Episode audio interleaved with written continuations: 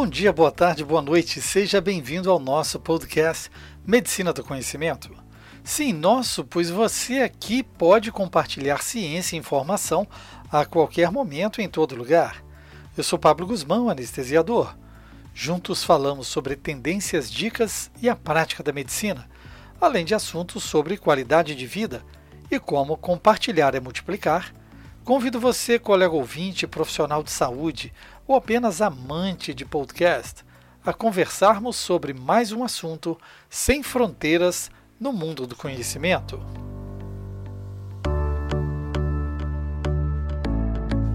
Nesse podcast, temos a grande oportunidade de conversar com a doutora Regina Chamon, médica clínica geral e hematologista com abordagem focada no estilo de vida e controle do estresse para melhorar a saúde professora de meditação formada pela Unifesp e pela Escola Médica de Harvard. Comunicadora, simplifica o cultivo do bem-estar através do seu Instagram, arroba doutora Sanguebom, e de um dos meus podcasts preferidos, o Desestresse, disponível no seu Spotify. Desde 2005, doutora Regina Chamon percebeu que para nos sentirmos bem, precisamos estar inteiros não só no corpo, mas também nas emoções e nos pensamentos. Daí a escolha por uma abordagem que olha a saúde integralmente, usando quatro pilares do bem-estar: alimentação, movimento, relaxamento e conexão. O objetivo, assim, é oferecer autonomia no cuidado com a nossa própria saúde, utilizando recursos de um estilo de vida saudável, intervenções cada vez mais naturais sempre que possível e uso de medicamentos quando necessário. Seja bem-vindo, doutora Regina, doutora Sangue Bom, ao Medicina do Conhecimento. Obrigada, Pablo. Vamos falar sobre desestresse e vamos trazer ciência nesse tema também. É isso aí. A gente acha que às vezes a gente está é, ligado a algo muito cartesiano. Né? Então eu queria que você falasse sobre a sua formação, onde tudo começou e por que que hoje você é a doutora Sangue Bom. Vamos lá. Bom, Pablo, eu fiz faculdade de medicina na Unicamp. Depois de medicina, eu fiz clínica médica e depois eu fiz residência em hematologia e hemoterapia, tudo lá na Unicamp. Na verdade, quando eu entrei na faculdade, eu queria fazer psiquiatria, né? Então foi meio ali um desvio de percurso. Eu entrei querendo fazer psiquiatria porque eu me interessava muito sobre como que o ser humano funciona, assim, sobre como nossa mente funciona, o que, que passa na nossa cabeça. E aí, quando você chega na faculdade, pelo menos lá na Unicamp era assim, para mim foi uma decepção a psiquiatria, porque eram doenças psiquiátricas muito graves, pacientes muito graves, com esquizofrenia, com, sei lá, ideação suicida. Não, acho que eu me frustrei, assim, de não, não reconhecer ali aquilo que eu pensava que eu ia aprender, né? E enfim, acabei indo aí para a área da hematologia e terminei a residência de hematologia muito desgastada. Residência de hematologia são muitas horas de trabalho, assim como, né, anestesia, medicina intensiva, enfim. Mas a gente está lidando ali o tempo todo com a morte, eu acho que com muito pouco suporte para fazer isso durante a residência. Então eu acabei a residência é, terminei minha residência em 2010. Naquela época a gente não falava muito sobre isso, mas acho que eu tive um pequeno burnout ali naquele momento. Então saí assim muito desgastada, muito cansada, tinha quadros infecciosos um atrás do outro, resfriado, herpes labial, bastante estressada mesmo. Eu tinha uma sensação de sobrecarga muito grande e eu não conseguia, depois que eu saí de lá, não conseguia muito ali ter gosto pela profissão, fui trabalhar um pouco com banco de sangue para sair um pouco da clínica, enfim. Nessa minha jornada aí para tentar melhorar um pouquinho de, desse desânimo que eu senti, eu voltei a praticar yoga, que era uma coisa que eu já tinha feito há muitos anos atrás, e eu tinha uma sensação de bem-estar muito boa durante a prática da yoga, mas eu acabava a prática, minha cabeça já acelerava tudo de novo, já ficava com o corpo tenso, já voltava naquela é, naquele, naquela sobrecarga que eu sentia, né? Bom, enfim, querendo entender um pouco melhor como que a yoga podia me trazer tantos benefícios e quando eu saía da yoga aquilo tudo acabava, eu fui tentar procurar, buscar, ver se tinha ciência atrás daquilo. E aí com isso eu cheguei é, nessa área que na verdade aqui no Brasil não é uma especialidade médica, não é uma área de atuação, mas é uma filosofia de cuidado que é o que a gente chama da medicina integrativa. Então, eu fui fazer uma pós-graduação no Hospital Albert Einstein, em São Paulo, e dessa pós-graduação das áreas da medicina integrativa, eu me encantei muito por essa essa parte, né, de gerenciamento do estresse, da interação mente-corpo, como que essas práticas mente-corpo funcionam na fisiologia do nosso corpo. Então eu fui aprofundar nesses estudos. Em 2016 eu fiz uma formação na Unifesp, na Escola Paulista de Medicina, para ser instrutora de meditação, e essa é uma formação que é para profissionais de saúde, né? Então, a gente vê bastante o aspecto da neurofisiologia, da meditação, os, os, benefícios de saúde. E depois disso, eu fui estudar lá em Harvard. A Harvard Medical School, eles têm uma área chamada Mind Body Medicine, que é essa interação da nossa mente, do nosso corpo. E aí eu fui estudar lá com eles, fiz uma certificação em manejo do estresse e treino da resiliência. Então essa foi a minha formação é, para estar tá hoje falando sobre estresse. E no meio disso tudo, eu sempre gostei muito da comunicação, é, a criatividade, a comunicação são coisas que me dão muito prazer. E eu fui encontrando um caminho para trazer a comunicação é, para o cuidado com a saúde, né? Então, hoje em dia, eu tenho um perfil no Instagram que é o Doutora Sangue Bom e ele nasceu primeiro falando sobre as doenças hematológicas numa linguagem simples e hoje ele acabou sendo muito mais dedicado ao cultivo da saúde. No comecinho da pandemia eu comecei um podcast que é o Desestresse e lá a gente fala sobre recursos para a gente cultivar a saúde, lidar com o estresse, trazer mais bem-estar. E é assim que, que a minha carreira foi se encaminhando. Acho que eu fui saindo um pouco ali das quatro paredes do consultório e explorando outras áreas do cultivo com a saúde. Certo, e no seu podcast, que está presente no Spotify, e eu acredito que também em outros agregadores, o colega ouvinte pode escutar vários temas. E uma coisa me chamou a atenção: a primeira frase já nos diz que saúde é algo que a gente cultiva todos os dias. Então, a palavra, a escolha desse verbo cultivar eu acho que vem bem a calhar, porque para a gente colher, nós temos que é, arar, plantar, esperar e colher. Daí eu queria que você falasse por que, que você acha que. O que, que faz a diferença na vida das pessoas isso? É, eu acho que essa coisa do. A gente. Muitas vezes a gente pensa na saúde como uma coisa estanque, né? Ah, eu fui no médico uma vez no ano e minha saúde está em dia eu fiz, é, sei lá, os exames de os preventivos e tá tudo bem. Mas a saúde ela vem por esse cultivo diário, né? Aquilo que a gente faz, a cada refeição que a gente come, a cada movimento corporal que a gente faz, cada respiração profunda que a gente faz no nosso dia, é isso que vai somando ali para no final do dia, do ano, dos anos, a gente ter uma maior ou menor percepção de bem-estar.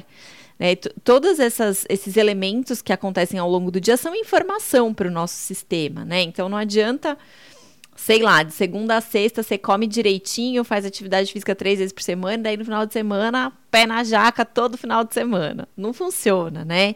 Ou o que a gente vê muito comumente acontecer não só no consultório, mas também com a gente que é profissional de saúde, que é médico, você substitui essas é, é, esse estilo de vida, o que você come, o exercício físico, a gente substitui por remédio. Ah, eu não tenho tempo para comer direito, então eu tomo um remédio para controlar meu colesterol. Né? Eu não tenho tempo para cuidar do meu sono, para ter uma rotina de higiene do sono. Então eu tomo ali um indutor do sono para dormir rápido. É muito comum isso nos dias de hoje, essa coisa do, do imediatismo, né? A gente quer a solução rápida para tudo. E saúde é essa coisa do cultivo, do tempo, da gente ter uma prática que se consolida ali no dia a dia. E aí, depois de um tempo, a gente vai começar a colher os frutos dessa prática. Então, a escolha das palavras nessa frase aí foi proposital mesmo, nesse sentido assim, é todo dia que eu tô ali olhando, que eu tô ajustando, quando a gente vai cultivar uma plantinha, às vezes você precisa pôr mais água, porque o tempo está mais quente. Às vezes esfriou, você vai pôr menos água. Às vezes a terra precisa de um adubo. Então é no dia a dia que você vai ajustando o cuidado. E com a nossa saúde é a mesma coisa. Quando a gente consegue se perceber, é no dia a dia que esse ajuste fino acontece, né? Então, eu gosto sempre de pensar nisso, num cultivo e é, é meio, Pablo, um projeto de vida, né? Se for pensar, porque daqui até morrer é todo dia isso aí. Sem dúvida, sem dúvida. Então, assim, eu te lanço um desafio, olha que nem foi combinado, hein? lanço um desafio, eu vou mostrar para você uma rotina habitual de um colega anestesiologista. E a gente vai tentar aí colocar algumas alterações é, que podem fazer a diferença na sua prática e que pode ser transferida para os colegas, pelo menos para chamar a atenção. Olha, é, esse não é a receita para todo mundo. A, né, a personalização é o que nos uhum. interessa. Mas eu acho que é interessante. Então, o anestesiologista muitas vezes acorda é, quatro e meia, cinco horas da manhã para fazer a sua atividade física, porque ele não tem normalmente é uma rotina tão certa do horário de chegar em casa. Uhum. Vai sair com o café na mão ou ele vai tomar o café na máquina do centro cirúrgico. Porque às sete horas a enfermeira já está dizendo, doutor, posso colocar o paciente na sala porque o cirurgião já chegou. Com o passar das horas, ele muitas vezes a gente diz que um anestesista ele tem que ter um coração, coronárias de aço, grande capacidade vesical e pequena capacidade gástrica, porque às vezes as cirurgias duram muito. Por isso, nem sempre dá tempo para ele almoçar. E as coisas vão se avolumando, consultório, de dor, de, de consultas pré-anestésicas, até que o sol se põe e o anestesista, no início da noite, vai pegar o carro, enfrentar o trânsito e ir para casa para dar atenção à família, para estudar, assistir aulas online e etc. Então vamos lá, vamos tentar botar um pouquinho de desestresse nessa rotina. Acho que essa é a rotina mais desafiadora que eu me deparei nos últimos tempos. Mas vamos lá. Bom, ó, primeira coisa que acontece e o, o, que eu gosto sempre de tentar trazer são as coisas simples que a gente pode fazer ao longo do dia, né? A gente não precisa de muita tecnologia, a gente não precisa dedicar muitas horas. Mas uma coisa que está com a gente o tempo todo e que nos ajuda a fazer esse equilíbrio aí dos sistemas de estresse e respostas de relaxamento é a nossa respiração. Né? A respiração está ali com a gente o tempo todo, você não precisa parar para respirar, você vai ter que respirar. Agora, você pode respirar de um jeito que você faça uma respiração mais na região superior do tórax, uma respiração mais rápida, mais curtinha, e isso gera uma sensação de tensão, de ansiedade. Ou você pode, no mesmo tempo que está fazendo essa respiração, fazer uma respiração mais consciente, prestar atenção no seu movimento respiratório, fazer uma respiração mais diafragmática. E aí, quando a gente traz a região mais, a, a respiração mais para o diafragma, a gente está estimulando ali mais terminações nervosas parasimpáticas. A gente está fazendo com que o nosso corpo ative um pouquinho mais a resposta de relaxamento. Então, o simples fato da gente trocar a respiração de uma respiração muito torácica para uma respiração mais diafragmática, a gente já está trazendo um benefício enorme para o equilíbrio do nosso sistema, né? Então, isso acho, acho que é uma coisa que a gente não precisa de nada para fazer, a gente só precisa lembrar. Essa é a primeira coisa que eu, eu gosto de trazer para a rotina. Outra coisa é que, assim, quando você está no centro cirúrgico, você vai lá na, na salinha do descanso médico e tem algumas coisas ali que você pode comer, né? Você não vai almoçar, mas talvez tenha ali algumas coisas tem um monte de coisa industrializada, bolacha de água e sal, bolacha de maisena, sempre tá lá, um bolo cheio de açúcar. Tem uma fruta, tem uma castanha, né? Então, qual que é a escolha que você vai fazer ali na hora? Poxa, uma coisa que tá no seu dia, que dá para fazer, que tem como escolher, né? Isso é outra coisa que eu acho que é bem fácil da gente ir olhando, tendo cuidado. Tudo isso que eu tô falando, Pablo, eu queria ressaltar que a gente tá falando é, da gente como pessoa responsável pela nossa saúde. Existe um outro problema gigantesco, que é um problema que é muito mais sistêmico, né? Que é o que o modelo de saúde que a gente tem hoje faz com os médicos. Então, você deixar um médico 12, 18 horas trancado num centro cirúrgico, sem ver a luz do sol, sem ver a luz natural, exposto a uma luz artificial, que a gente sabe que inibe a produção de melatonina, o quanto que isso é prejudicial para os médicos, né? Então, não vou entrar nesse, nessa seara, porque daí eu acho que a gente vai por um caminho de uma discussão enorme, mas voltando para o que a gente pode fazer individualmente cada um de nós. Então, essas são coisas importantes: respiração, escolhas alimentares. Outra coisa também que eu acho fundamental é a gente cuidar do momento próximo ao nosso horário de dormir. O que a gente faz hoje em dia perto do horário de dormir é que ao invés da gente ir desligando o nosso sistema, né? Então a gente ir olhando menos o celular, olhando menos o e-mail, não lendo um monte de artigo científico perto da hora de dormir, na verdade, a gente se priva da possibilidade de ter um sono mais restaurador.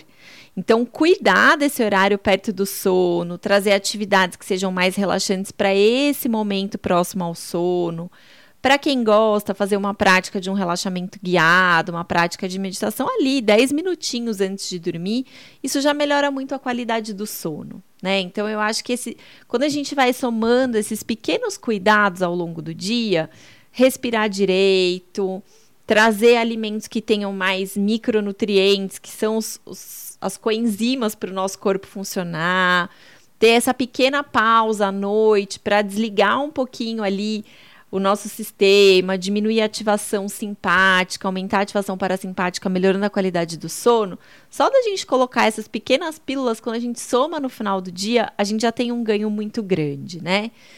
Mas eu acho que o principal disso tudo é a gente refletir por que é que a gente está nesse ritmo de vida, né? A gente coloca isso como certo porque sei lá, na nossa formação a gente aprendeu que esse era o ritmo, e aí a gente acha que está muito ocupado. Isso é uma coisa cultural mesmo, nossa, né? As pessoas que quanto mais ocupadas, mais sucesso elas têm na vida. Parece que a falta de tempo ela é meio que um sinônimo de sucesso nos dias de hoje, né? E aí, culturalmente, a gente vai se impondo esse monte de agressões para o nosso corpo, para as nossas emoções, para o nosso funcionamento cognitivo. E nunca a gente para para refletir, gente, mas o que, que eu estou fazendo? Será que precisa disso tudo? Né? A gente só para para refletir quando o nosso corpo interrompe a gente, quando a gente tem uma crise de dor, quando a gente entra em burnout, quando o corpo não dá conta mais.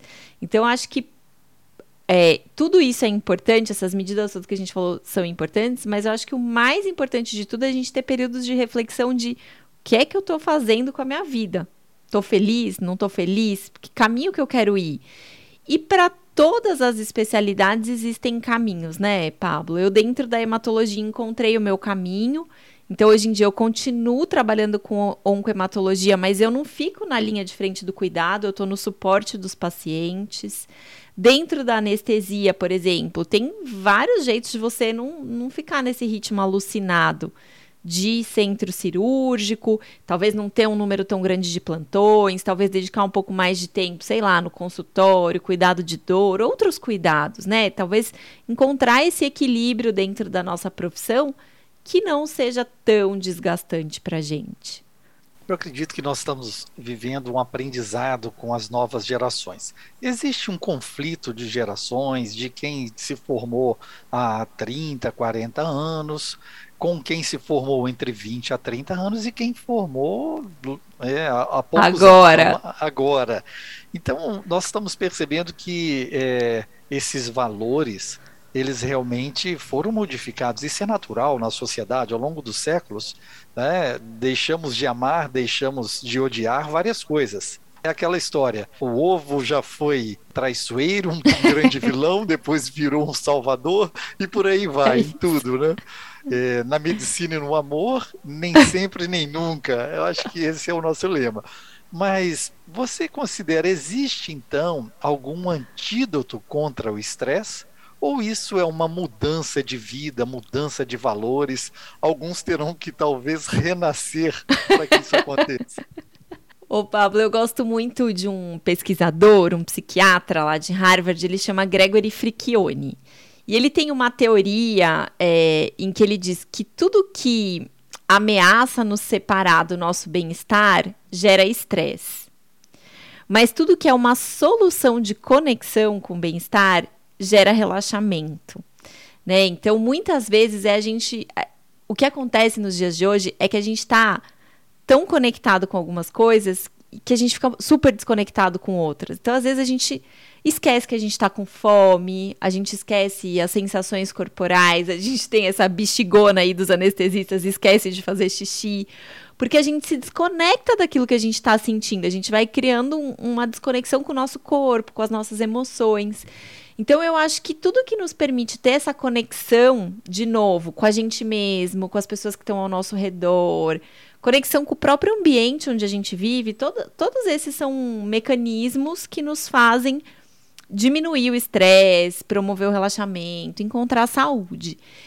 E então eu acho que assim, é muita da dessa sensação de segurança que a gente precisa para desligar o estresse do nosso corpo vem dessa percepção de conexão.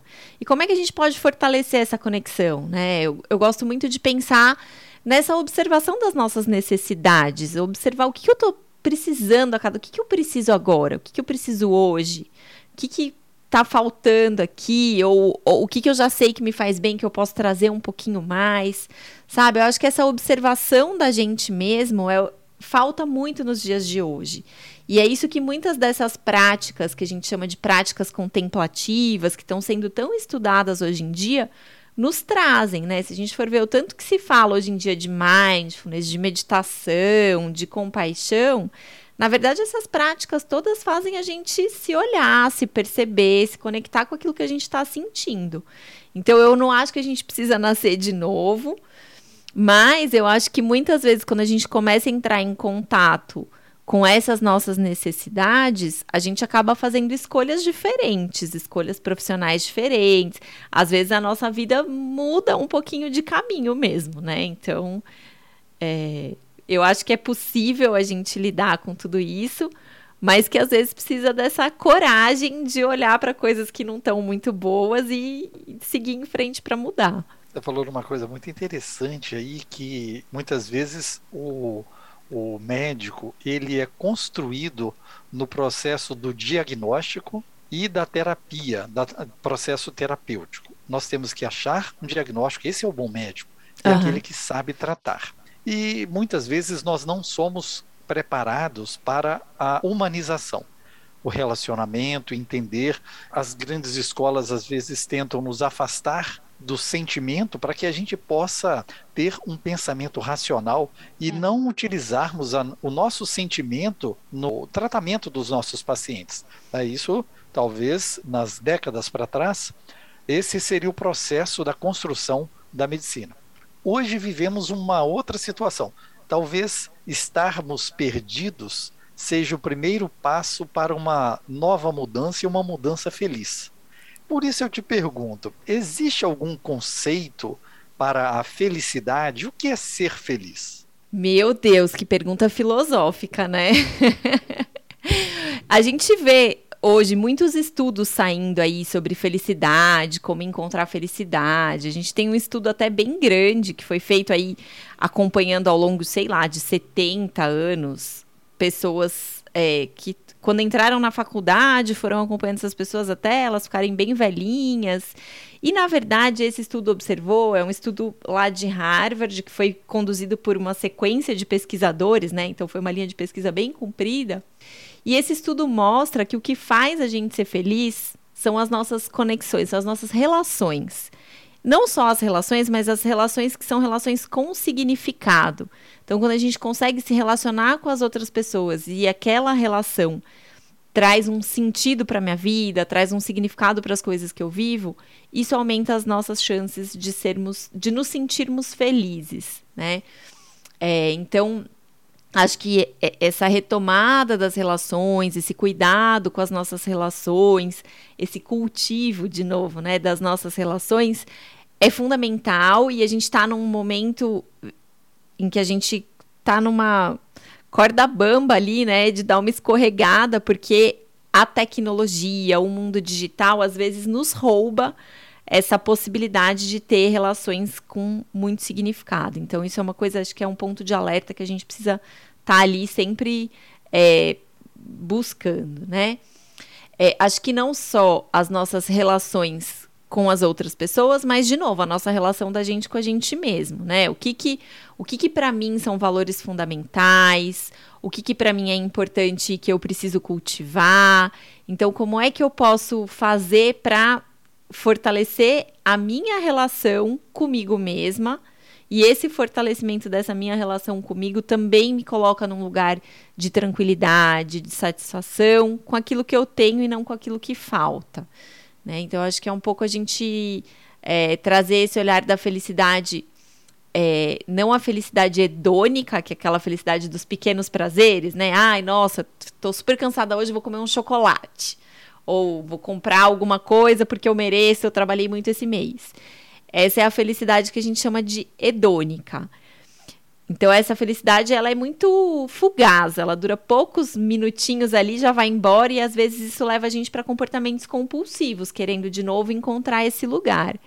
Ao passo que a gente deveria cultivar mais o que a gente chama da felicidade eudaimônica, que é essa felicidade que é mais relacionada com essa sensação de calma, de tranquilidade, de paz, de estar tá feliz com aquilo que eu tenho hoje, de estar tá feliz porque eu cultivo relações que são relações fortes, de estar tá feliz porque eu sei que eu estou seguindo aquilo que eu me propus a fazer na minha vida, né? Então a gente ouve muito também hoje falar do propósito, que nada mais é que seguir o seu sentido de vida, os valores fundamentais.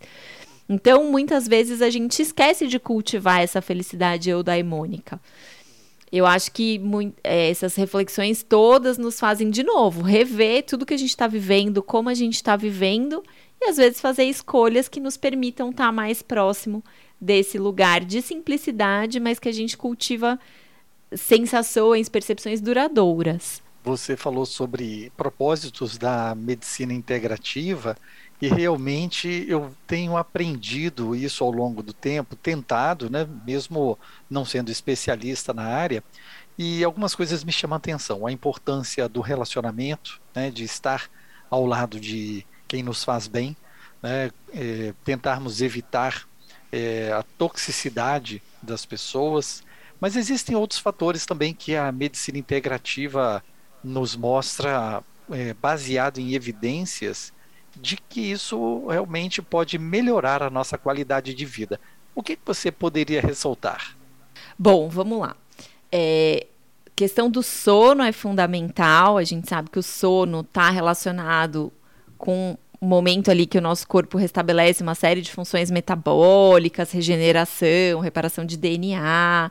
Se a gente não dorme bem, no dia seguinte maior tendência à irritabilidade, alteração de memória, dificuldade de aprendizagem, impacto enorme na nossa capacidade de concentração, foco, atenção. Então, o sono é fundamental. Junto com o sono, a gente tem essa questão do manejo do estresse, né? Que é muito importante a gente reconhecer o que, que nos estressa, reconhecer quais são os sinais de alerta do estresse no nosso corpo, quais são os comportamentos que eu costumo ter quando eu me sinto estressado, quais são, sei lá, as dores que eu costumo ter quando eu estou estressada e como que eu faço para equilibrar isso? Como que eu consigo trazer para o meu dia a dia práticas que induzam o relaxamento, atividades de lazer que me coloquem nesse lugar de, de um ócio às vezes criativo, utilizar a criatividade como um recurso também de cuidado com a nossa saúde tempo de descanso. A gente acha que descansar é dormir, né? E na verdade são coisas diferentes. A gente precisa de tempo de descanso ao longo do nosso dia, é reservar horários da nossa agenda para fazer uma atividade que você gosta, para ouvir uma música, para apreciar a natureza. Isso é bem importante quando a gente pensa nessas práticas também, né? E junto com o descanso, esse equilíbrio com o movimento, com a gente estar tá fisicamente ativo, o nosso corpo está ali preparado para lidar com a adversidade. Então, o exercício físico ele é uma ferramenta muito legal para ensinar o nosso corpo a lidar com situações de estresse, né? Então, o exercício físico também é bastante importante. Dentro da medicina integrativa, a gente preza muito pelas práticas que são mais naturais e menos invasivas. Então, muitas vezes a gente vai por um caminho de de repente utilizar um fitoterápico, um produto herbal, Claro, não em situações de urgência, né? Mas você está se sentindo ansioso, está com uma tensão muscular. A gente busca primeiro o caminho, de repente, de um chá, de uma fitoterapia, de uma massagem. E se isso não é efetivo, aí a gente vai para a alopatia. Né? Então, buscar a, a famosa receita de vó, né? Buscar lá nas nossas no, nas nossas ancestralidades, na medicina mais tradicional? Quais são recursos mais naturais que de repente eu posso juntar aqui no meu tratamento? Mas eu acho que tudo isso, Pablo, são ferramentas através das quais a gente exercita o autocuidado. Então, quando a gente fala de medicina integrativa, o que a gente está falando é da gente ter esse olhar de perceber as nossas necessidades, respeitar aquilo que a gente precisa e se cuidar né? Como você vai fazer isso? Qual é a ferramenta através do qual você vai fazer isso? Isso vai muito aí de acordo com o seu gosto pessoal, com as suas crenças, com o que você teve aí de experiências ao longo da vida. Mas é de novo sempre essa retomada de um olhar para o que, que eu preciso agora, quais são minhas necessidades. Então tem um modelo que eu gosto bastante que se chama Roda da Saúde que foi feito lá na Universidade de Duke. E aí eles colocam no centro dessa roda a sua consciência, a sua percepção do que acontece com você. É a partir dessa percepção que aí você vem com as práticas que a gente chama hoje aí das práticas de autocuidado, alimentação, exercício físico, é, meditação, técnicas de relaxamento, desenvolvimento pessoal. E depois a gente vai para essa camada do cuidado profissional, de buscar um profissional de saúde que me acompanhe, que me oriente. E só depois a gente vai para os procedimentos invasivos. Então tem todo um caminho que a gente faz a partir dessa percepção individual, né? Então, dentro desse conceito da medicina integrativa, o médico ele está ali para ajudar essa pessoa a enxergar qual que é o caminho dela, o que, que ela sente, o que, que quais são as ferramentas que para ela funcionam, que são muito diferentes de uma pessoa para outra, né? Então, eu acho que a gente volta sempre nesses recursos mais naturais e menos invasivos, mas a partir dessa percepção individual de cada um de nós do que, que eu estou precisando agora. Perfeito. E no nosso mundo, dentro da, da tecnologia, né, dos colegas intensivistas, anestesistas, os cirurgiões, a gente está sempre muito ligado em tecnologia, em aplicativos, em números, em dados. A gente pode utilizar isso a nosso favor? Existem alguns mecanismos, aplicativos, softwares, é, dicas que o celular ele praticamente já faz parte é, é, já é um dispositivo wearable. É, nós temos aqui, eu meço a minha pressão, a saturação, a frequência cardíaca, eu consigo registrar meu sono. E como que eu posso, então, sugerir aos nossos colegas ouvintes do Medicina do Conhecimento a tecnologia a seu favor, no sentido Sim. de prevenir doenças que podem afetá-lo nesse contexto da medicina integrativa? Sim. É, hoje em dia, a maioria dos smartwatches tem medições do estresse, né? Cada um usa ali um, um, tipo de medição, mas hoje em dia a gente tem muitas avaliando taxa de variabilidade cardíaca, mas enfim. Hoje em dia isso é super disponível. Então, uma coisa que a gente pode fazer é colocar um, um alarmezinho ali no seu smartwatch. Quando você chega num certo nível de estresse, ele te dá um alerta: ó, vamos respirar? Os smartwatches também têm hoje uns aplicativos para a prática de respiração mesmo. Então tem uma bolinha, uma figura ali que você acompanha na inspiração, na expiração. Isso ajuda a gente a fazer essas inspirações mais profundas e prolongadas e tirar um minutinho de pausa ali quando o nosso sistema está muito estressado, né? Então, smartwatch tem esses, esses aplicativos, esses recursos que eu acho muito legais. Outra coisa, a gente tem uma série de aplicativos hoje em dia que trazem essas práticas de relaxamento, práticas mente-corpo, práticas de meditação. Então, isso também Depende muito do gosto pessoal. Tem gente que gosta de fazer prática guiada, tem gente que não gosta, mas enfim, tem uma infinidade aí de é, aplicativos que trabalham aí com as técnicas mente-corpo, que a gente chama, né? Então, esses são dois recursos que eu gosto bastante de utilizar no dia a dia, que eu acho que são coisas fáceis, que estão à, no à nossa disposição, assim, o tempo todo, né? A gente tem outras ferramentas tecnológicas que mais de uso aí no consultório, como, por exemplo, esses medidores de biofeedback, que a gente consegue ensinar o paciente como que ele estimula o relaxamento através da respiração, e aí ele vai acompanhando um gráfico, né? Então ele percebe que quando ele respira assim, a frequência cardíaca reduz, a frequência respiratória entra num ritmo mais tranquilo, a pressão arterial reduz. Mas aí isso a gente faz mais num contexto ali do consultório. Eu acho que para o dia a dia mesmo, esses é, setar um alarme ali no seu smartwatch para medição do estresse e te lembrar de respirar.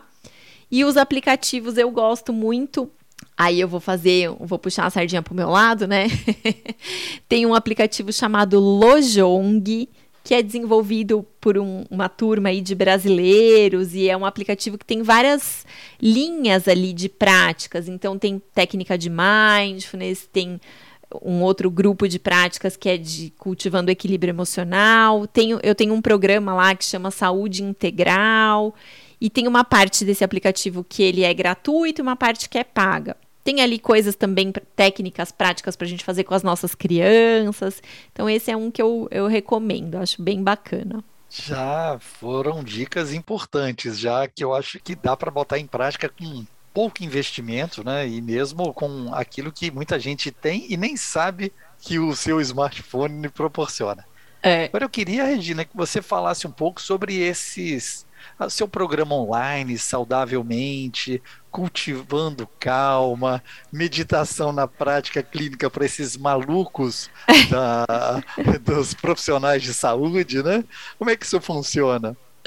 Vamos lá, Pablo. É, então, assim, ó, quando eu comecei a estudar meditação, muitas vezes a gente ouve meditação e a gente associa isso com uma tradição religiosa ou com uma filosofia, como a yoga, e às vezes isso vem com uma linguagem que não é muito acessível pra gente, né? Médico, ocidental, vivendo essa vida louca.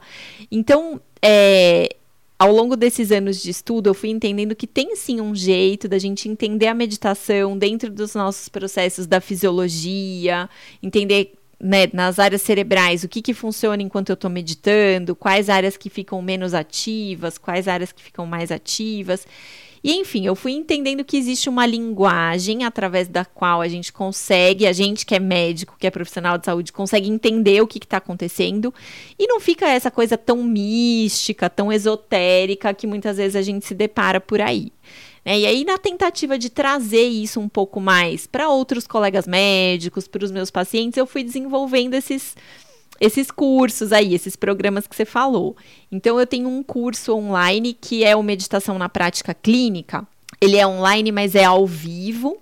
E aí, dentro desse curso, é um curso de quatro horas e eu vou passando ali por todas as referências científicas de benefícios da meditação para a saúde, neurofisiologia da meditação. Trago ali também um pouquinho da resposta de estresse, resposta de relaxamento e algumas práticas para a gente aprender aí de fato a meditar, né? Esse curso é um curso que eu abro turma dele três ou quatro vezes por ano, e aí eu sempre divulgo ali nas minhas redes sociais, no meu site, quando tem abertura de turma nova, tá para acontecer uma turma. Nós estamos gravando aqui no final de junho de 2022, tá para abrir uma turma aí nos próximos meses. E aí muitos pacientes começaram a me pedir também: "Ah, doutora, mas você só fala para profissional de saúde, a gente também quer aprender". E aí eu desenvolvi esse outro curso, que é o Cultivando Calma, que é um curso de meditação para iniciantes, né? Para pessoas que têm interesse em meditar e não precisa necessariamente ser profissional de saúde. Ele está saindo num formato gravado agora, porque aí cada um pode fazer no seu tempo. Então, também no site, lá no meu site, reginachamon.com, eu sempre coloco quando abre vagas para as turmas online. E esse programa Saudavelmente é um programa de oito semanas de redução do estresse. Então, ali a gente vai trabalhando de maneira um pouco mais aprofundada e com práticas baseadas nas ciências contemplativas, terapia cognitivo-comportamental. A cada semana, a gente trabalha um aspecto do manejo do estresse: alimentação, exercício físico, sono, relacionamentos. É, enfim, e sempre apoiado numa prática aí de meditação ou numa técnica que induza a resposta de relaxamento. Então, foi, foi o jeito que eu fui achando, eu gosto de brincar, que eu gosto de trazer a medicina para fora do consultório. Né? Esse jeito foi um jeito que eu consegui trazer esse cuidado com a saúde para fora do consultório e continuar esse contato com os meus pacientes, não naquele ambiente tão, muitas vezes tão. É, rigoroso que é o consultório, né? Que fica uma coisa muito de bate pronto ali, mas é a gente ir fazendo esse cuidado continuado fora da nossa sala. Então, é isso. Então, você já está num upgrade, que eu estou tentando sair das quatro paredes do centro cirúrgico, você já está saindo das paredes das unidades de saúde. Acho Mas sabe isso... o que, Pablo? Eu acho quando a gente entra num curso de medicina, enfim, qualquer curso da área da saúde, a gente aprende muito sobre doença. Mas a gente não aprende nada sobre saúde. Né? Se for ver, a nossa formação ela é voltada para doença. Então, se alguém chega no meu consultório e fala, ah, como é que eu fico mais saudável? Às vezes a gente dá aquela engasgada, né? Que foi o que você falou, é diagnóstico e tratamento. Então, eu acho que sim, a gente precisa fazer isso, é óbvio que a gente precisa. A nossa saúde melhorou muito depois que a medicina teve essa evolução, da gente ter tratamentos, ter protocolos. Mas a gente também precisa ampliar esse olhar e entender como que a gente cultiva a saúde. Né? E para a gente que é profissional, eu vou um passinho além. Eu acho que para nós, saúde, cultivar a nossa saúde é uma questão de ética profissional. Se você não está bem de saúde, seja saúde física, seja saúde mental, você não consegue entregar o seu melhor. Você tem uma chance muito aumentada de cometer erros, né? Então, imagina dentro desse ambiente de centro cirúrgico. Se você é um anestesista e você tem uma privação de sono crônica, você dorme menos que seis horas durante muitos dias na semana, durante muitas semanas no mês, a sua capacidade de atenção cai muito. E ali para você cometer um erro é um pulinho, né? Então, eu considero que é realmente uma questão de ética profissional a gente tá bem, a gente se cuidar, né? Não é uma questão de ser é, egoísta. É exatamente o contrário. É só quando a gente está bem que a gente consegue oferecer o melhor que a gente conhece para o outro. Então, eu acho que a gente precisa ter essa reflexão, porque eu vejo que médicos, principalmente médicos da nossa geração, da minha e da sua, a gente tem, ah, mas isso é frescura, isso não precisa, eu dou conta, eu aguento. Mas a gente está colocando o nosso paciente em risco quando a gente faz isso, né? Sem dúvida. E eu acho que eu, a gente tem que também exercer no nosso dia a dia ações importantes como a ação da gratidão. Por isso eu te agradeço, Regina Chamon, doutora Sangue Bom, e te peço que deixe para os nossos colegas, né, que nos ouvem no Medicina do Conhecimento, uma mensagem que você considera importante no seu dia a dia. Tá, Pablo, eu que agradeço o convite e a paciência para a gente conseguir bater essas nossas agendas, né? Para estar tá aqui hoje conversando. É, eu falei um, você falou um pouquinho do meu podcast, que é o Desestresse, e, no Instagram eu tenho arroba doutora Sangue Bom. Ali são canais por onde eu falo muito sobre essa questão do estresse, da nossa percepção de que é possível ter uma vida com mais bem-estar, fazendo coisas muito simples, né? Então, esses são, são canais aí que, que o pessoal pode ouvir mais ou me entrar em contato, eu estou sempre bastante disponível ali pelo Instagram. E o que eu acho que fica de mensagem, assim, dessa nossa conversa de hoje e que serve ah, de uma sugestão para quem está ouvindo a gente, é realmente ter algum momento do seu dia que seja um minutinho que você possa parar em silêncio, fazer uma respiração tranquila e se perceber. Eu acho que é a partir disso que todas as outras ações vêm, né? Então a gente se permitir ter esse um minuto do dia que pode ser, por exemplo, a hora que você está tomando banho, né? Tá ali no chuveiro tomando banho, tá com a cabeça pensando na agenda do dia seguinte, na mensagem que você não respondeu, num monte de coisa. Para ali naquele minuto, respira um pouquinho e percebe como que você tá. Percebe como é que tá seu corpo, como é que tá sua respiração, como é que tá a sua paisagem mental, quais são os pensamentos que vêm ali com muita frequência, né? E a partir disso, a gente vai buscar se cuidar, lembrando que saúde é algo que a gente cultiva todos os dias, então precisa ser simples, precisa ser prático, né? Tem que estar tá ali inserido no nosso dia a dia, não precisa ser um esforço, tem que ser algo que seja natural. E aí cada um encontra o seu jeito de fazer. Muito bem. Obrigado e seguimos juntos aí para outros episódios no nosso podcast e nas nossas redes sociais. Muito obrigado e depois de tanto tempo, né, nós conseguimos atingir o nosso objetivo. Isso aí. Obrigada, Paulo. Compartilhe conosco o que você faz para manter o seu bem-estar e sua saúde mental. Ative a notificação para ser informado quando um novo podcast for publicado e a qualquer momento e em todo lugar, escute a rádio web no www.medicinadoconhecimento.com.br. Escolha sua plataforma, ouça mais podcasts. Siga-nos pelo Spotify, Deezer, Apple, Google Podcasts, SoundCloud YouTube e mais uma dezena de agregadores de podcast. No Medicina do Conhecimento, você escolhe o player da sua preferência, mas eu conto com seu feedback, amigo ouvinte. Eu te convido a compartilhar nas suas redes, divulgando esse podcast para pelo menos duas pessoas que merecem ouvi-lo. Desafie o seu colega mais cético a pensar no assunto. Deixe seu like onde ouvir. Isso aumenta a divulgação do projeto. Além disso, você pode entrar em contato e sugerir o próximo tema. Fique ligado nas redes sociais Twitter, Facebook e Instagram Medicina do Conhecimento. Afinal, compartilhar é multiplicar.